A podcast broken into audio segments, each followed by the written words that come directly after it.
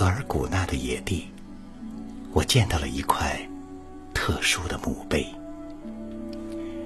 树叶散落在路上，被马车压进泥里；枝条裸露着胳膊，如同雨水中赶路的精疲力尽的女人。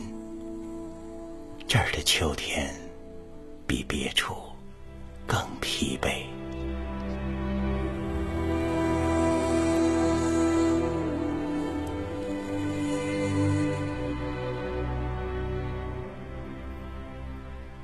行路中，我被一丛野果吸引。橘红色的颗粒一串串挂在树上，像用眼睛在瞪着你。我走过去摘了一串，正想能不能尝尝，突然脚下就被什么东西绊了一下。一块墓碑，埋在灌木和荒草间。后边是矮坟，碑文写道：“刘素莲之墓。”荒地之间遇到坟茔，我想不应抽身而走，坐一会儿也好。这就像在荒野里行走，见到对面来人，总要打个招呼一样。坐下，不经意间，我看到水泥制的石碑后面还有一行字。妈妈，我想。想字的后面，被雨水冲下的泥土埋住了。我有些好奇，探身扒开土，终于看清，那是一个“你”字。我伸手摸了摸，字是用小学生的涂改液写上去，的。歪歪扭扭，如奔跑、踉跄、摔倒。写字的人也像小学生。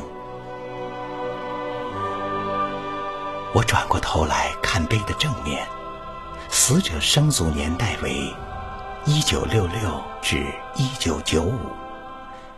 碑后写字的人，该是他的孩子。这么一想，我的心里忽然不平静了。仿佛孩子的哀伤要由我来担当。显然，母亲离去，他在夜晚睡不着觉的时候，在一天中情绪最脆弱的时候，就会常常想到母亲。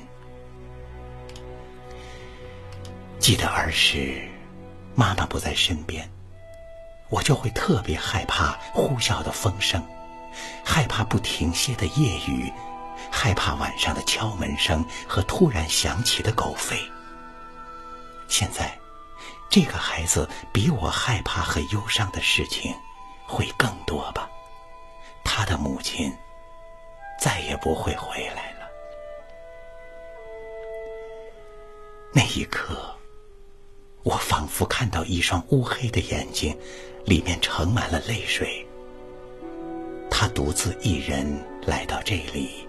写下，妈妈，我想你。你被土埋住了，让人心惊。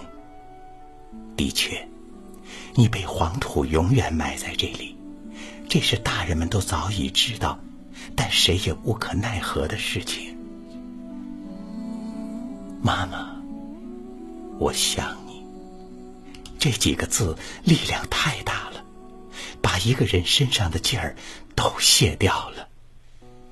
风里，我倚着那块冰凉的墓碑，满脸都是泪水了。